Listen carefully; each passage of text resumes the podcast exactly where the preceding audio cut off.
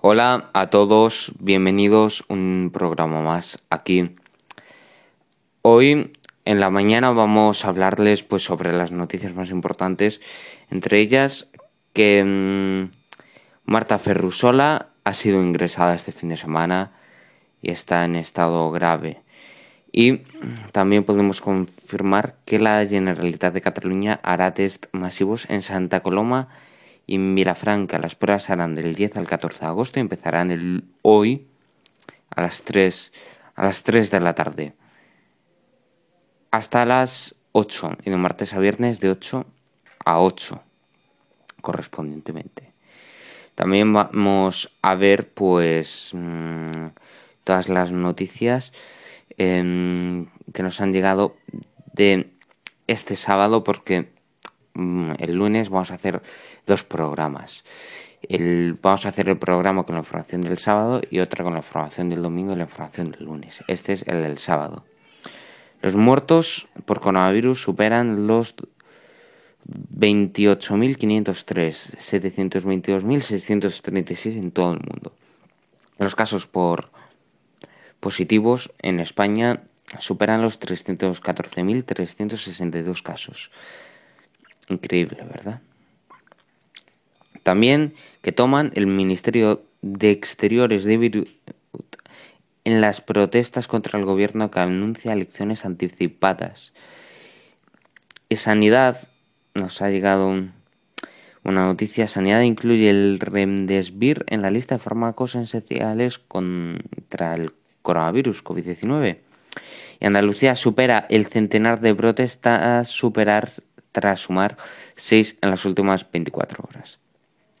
Y también la salida del rey don Juan Carlos, una salida polémica que aún deja muchas incógnitas por resolver la salida de este rey deja dudas sobre su futuro judicial o cuál será su lugar de residencia definitivo. Dejó España em, temporalmente ha afirmado que siempre va a estar a disposición, no como el señor Puigdemont, que huyó de la justicia y no está a disposición de la justicia española, pero este se ha exiliado a otro país, pero siempre va a estar pendiente y a disposición de la justicia española.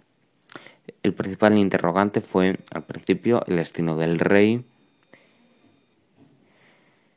empezando por, República Dominicana hasta Abu Dhabi.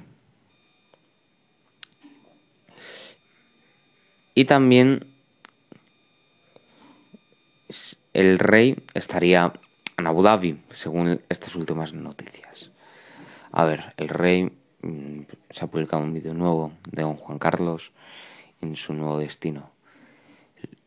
Pero sigue el rey en paradero desconocido, me refiero en el mundo.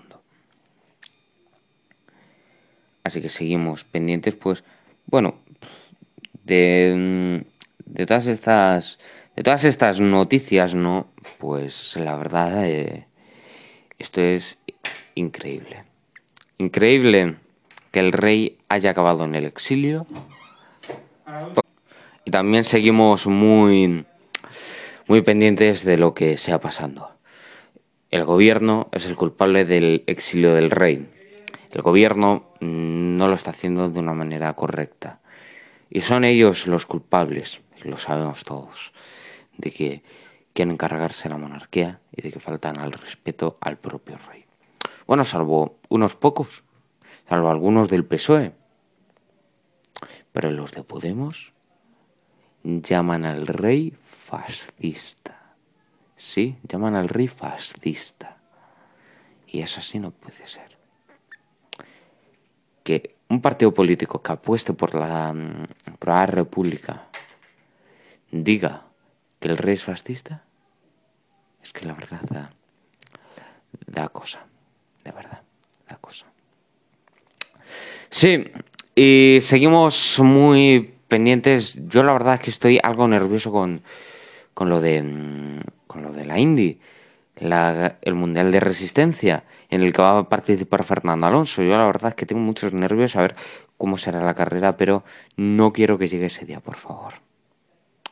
Bueno, así que así termina este primer fragmento del programa de hoy lunes, sino Lo que hace falta saber es la información y la credibilidad.